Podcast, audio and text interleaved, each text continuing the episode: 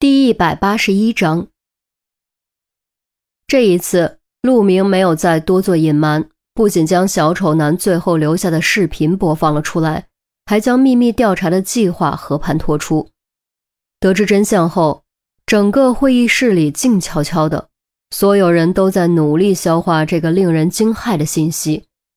陆明并未催促，毕竟这个信息的确太过骇人，不是一时半会儿就能够接受的。于西，你早就知道了。杜宾转头看向于西，语气多少有些不可思议。他简直无法想象，经历过折磨和生死抉择之后，明知道凶手依然逍遥法外，于西怎么还能谈笑如常？其余人也都看向于西，眼神中都露出钦佩之色。于西点点头：“我早就知道，抱歉啊，一直瞒着大家。”你不用道歉，该抱歉的是我们，是我们没有抓住他。你们为了救我已经拼尽全力，差点连自己都搭进来，怎么能怪你们呢？都别谁怪谁了，这家伙逃得了一时，逃不了一世。现在他主动跳出来是好事，至少给了我们线索和方向。而这一次，他休想再逃出法网。陆队，从视频最后的留言以及这次的案子综合来看，这家伙是冲着钟离来的。他不但认识钟离，而且对钟离的情况了如指掌啊。可是我们询问过钟离，钟离并不认识小丑男，至少从声音上辨别不出来。而且小孙对声音进行过技术鉴定，并没有使用过变声器的痕迹。小丑男认识钟离，钟离却不认识小丑男。听了这一点。众人都不禁面露难色，杜宾迟疑了一下，才试探着说：“那有没有可能钟离在说谎呢？他辨认出了小丑男的声音，却出于某些原因不想让我们知道。这一点不能排除，但就我当时的观察推断，钟离不像在撒谎。整个案件侦破过程中，多次视频中均有小丑男的声音，他并没有表现出任何异常反应。”问题又陷入了死循环。毫无疑问，小丑男针对钟离的原因，极有可能就是破解整个案子的钥匙。只有弄清了原因，就能顺藤摸瓜查清小丑男的真实身份。而一旦真实身份锁定，即便飞出国门，也能抓回来。另外，还有一点非常重要，你们还记得谢军自杀后脖子里飞出了一只黑蝴蝶吗？众人面面相觑，纷纷点头。那诡异的一幕到现在依旧记忆犹新。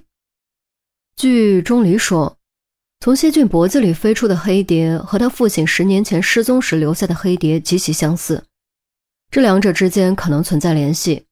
如果真的存在联系，说明钟离的父亲钟子期失踪极有可能和小丑男有关。陈红略作思考，还是将这件事说了出来。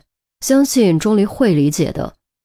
这件事，其余人都不知道，连陆明都还不知道。闻言，当时都吃了一惊。如果两只黑蝶是一个品种，就说明两个案子是存在联系的，进而也就解释了为何小丑男认识钟离，而钟离不认识小丑男。钟离什么时候告诉你的？你怎么不早说？少瞪我！现在说很晚吗？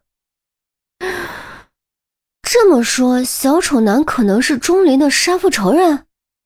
别胡说，只是失踪而已，不一定那什么了。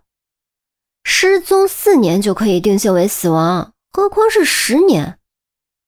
那也要利害关系人申请才行。你觉得钟离和他妈申请了吗？韩淼一想，的确忘了这一条，吐了吐舌头，低声道：“唉。”得当我没说，这些话别当着钟离的面说。总而言之，现在我们能得出以下几点：第一，小丑男认识钟离，炸弹逼迫飞机返航，胁迫谢俊自杀，都几乎可以认定是他所为；第二，以黑蝶为线索，小丑男极有可能与钟离的父亲失踪案有关；第三，小丑男这次的目标极有可能是钟离，他的安全需要保证；第四。就这个案子而言，钟离将重新协助我们破案。好了，我说完了，陆队，你下指示吧。陈红刚说完，韩淼和郑月就相互击掌，似乎在为了钟离回归而高兴。陆明瞪了这两个活宝一眼，清了清嗓子：“ 好，既然思路已经清晰，方向也已经明确，那我现在就制定行动方案。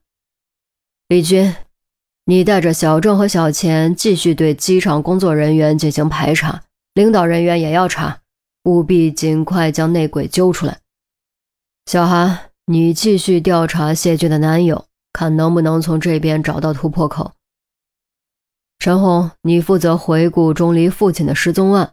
虽然这个案子已经十年了，但利用我们警方的资源，也许还有可能找到蛛丝马迹。杜斌，你负责保护钟离的安全。明天我会和严主任联系，给你一间宿舍。我保护他的安全。杜宾愕然地指着自己，没想到这个重任竟然落到了自己头上。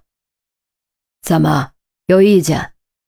我们之中只有你是特勤出身，侦查反侦查格斗能力最强，你不干谁干？陆明很有威势地瞪了杜宾一眼，杜宾当时不说话了，只能乖乖答应。于西。于西，呢？想什么呢？嗯，没，没什么，小案子。陆明喊了两遍，于西才猛然回神，连忙解释：“你和钟离关系最好，所以由你负责从钟离那里了解情况，必要的时候还可以去他妈妈那里了解情况，明白了吗？”于西犹豫了一下，终究还是点了点头。好了。时间也不早了，都抓紧时间回去休息。今天就不熬夜了，不然明天扛不住。明天一早按照各自的任务行动。散会。